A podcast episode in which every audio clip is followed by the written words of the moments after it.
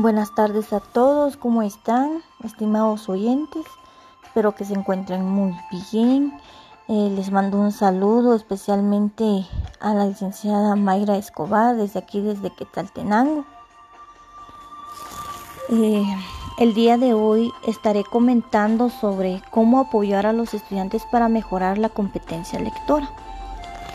En primer lugar, considero de que cada uno de nosotros y los estudiantes debemos de saber, ¿verdad?, qué es en sí la competencia lectora.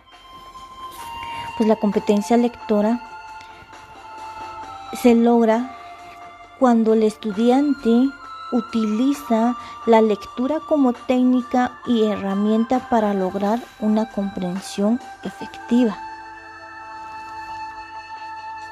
Para poder asimilar la idea o información que el autor pretende informar interrelacionándolo con las experiencias vivenciales o conocimientos previos, por lo que se considera que la comprensión lectora es un proceso de interacción, asociación, intercambio de ideas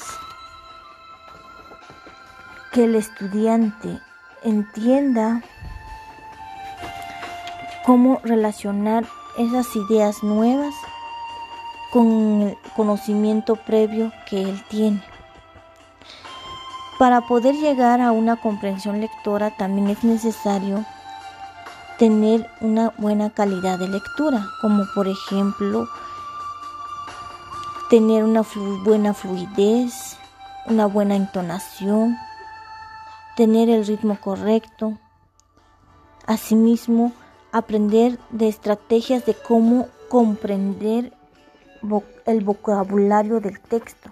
O por ejemplo, si existen algunas palabras, ¿verdad? Que no entienda, pues buscarla en el diccionario y saber el significado y así comprender mejor la lectura. Nosotros debemos de orientar a los estudiantes de cómo identificar las ideas principales en un texto o tema, ¿verdad? Luego que ellos aprendan también a generalizar los párrafos o temas para que luego ellos puedan elaborar resúmenes. Porque en la mayoría de casos se practica la lectura y luego se les dice a los estudiantes que elaboren un resumen sobre lo que ha leído, pero sin antes, ¿verdad?, encaminarlos o explicarles o darles estrategias de cómo elaborar un resumen.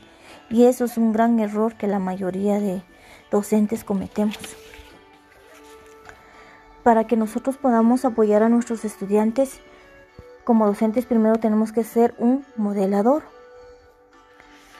Enseñarles, ¿verdad?, de qué manera podríamos resolver la situación o de qué manera podríamos generalizar algún tema, algún párrafo. Asimismo, apoyarnos de algunas estrategias como lo que es la exploración. Si fuese un título, explorar el eh, un, perdón, si fuese un libro, explorar primero lo que es el título, la portada, presentación general, predecir qué es lo que nos quiere decir el libro, ¿verdad?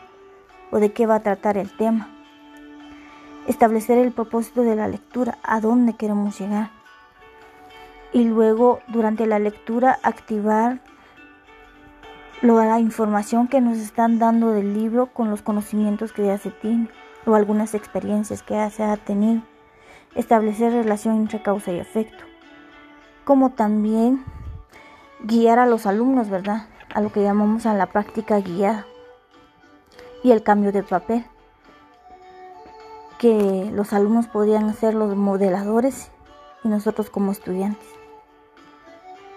También lo más importante es de que el proceso de comprensión lectora en los establecimientos debe de dedicarse a un tiempo establecido y poder desarrollarse como un taller, no como una clase más, para poder desarrollar actividades que proporcionen al estudiante la oportunidad de reflexionar, actuar, ¿verdad? Puede ser de forma individual o de manera grupal. Y no solamente realizarlo en, en aulas,